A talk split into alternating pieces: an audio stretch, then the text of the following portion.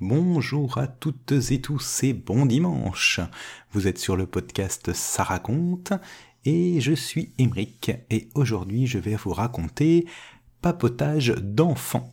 Et c'est un texte d'Andersen.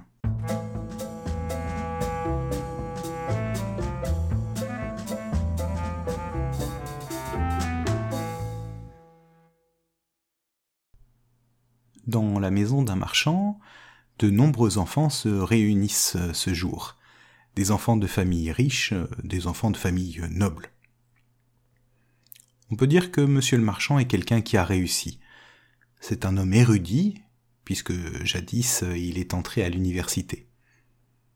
Son père, qui a commencé comme simple commerçant, mais honnête et entreprenant, lui a fait lire des livres. Son commerce rapporte bien, et le marchand fait encore multiplier ses richesses. Il a aussi bon cœur et la tête bien en place. Mais de cela, on parle bien moins souvent que de sa grosse fortune.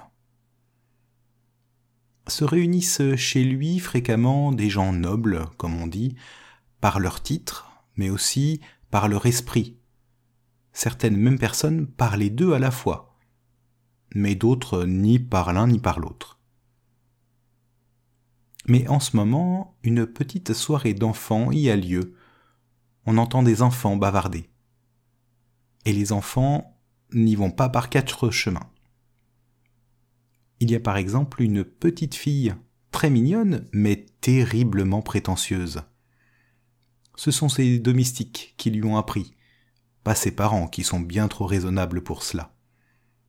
Son père est majordome. C'est une haute fonction et elle le sait très bien. Je suis une enfant de majordome, se vante-t-elle. Elle peut aussi bien être la fille de Tartampion, on ne choisit pas ses parents. Elle raconte aux autres qu'elle est noble et affirme que celui qui n'est pas bien né n'arrivera jamais à rien dans la vie. On peut bien travailler avec assiduité, si l'on n'est pas bien né, on n'arrivera à rien et ceux dont les noms se terminent par sen, proclame-t-elle, ne pourront jamais non plus réussir dans la vie. Hein. Devant tous ces sen, il n'y a plus qu'à poser ses mains sur les hanches et s'en tenir bien à l'écart. Hein. Et aussitôt elle pose ses jolies petites mains à sa taille, les coudes bien pointus, pour montrer aux autres comment il faut traiter ces gens-là. Oh, quel joli bras a-t-elle hein. Une petite fille très charmante. Or, la fille de monsieur le marchand se met en colère. C'est que son père s'appelle euh, Madsen. Et c'est aussi, hélas, un nom en scène. Elle se gonfle et déclare avec fierté. Seulement mon père peut acheter pour cent écus d'or de friandises et les jeter dans la rue, et pas le tien. oh, ce n'est rien, mon père à moi, se vante la fillette d'un rédacteur, peut mettre ton père et toi aussi ton père, et tous les pères dans le journal. Tout le monde a peur de lui. Hein. Même maman, elle le dit que c'est mon père qui dirige le journal.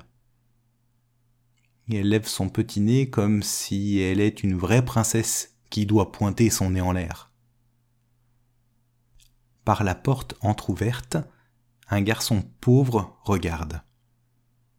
Il est d'une famille si pauvre qu'il n'a même pas le droit d'entrer dans la chambre.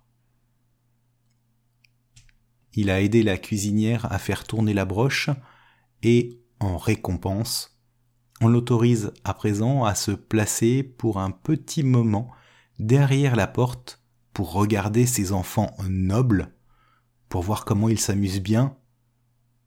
C'est un grand honneur pour lui. Hein. Ah, si je pouvais être l'un d'entre eux, soupire-t-il. Puis il entend ce qu'il s'y dit et cela suffit à lui faire baisser la tête. Chez lui, on n'a pas un écu au fond du bahut.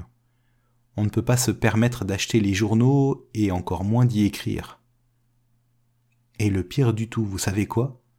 Le nom de son père, et donc le sien aussi, se termine par scène.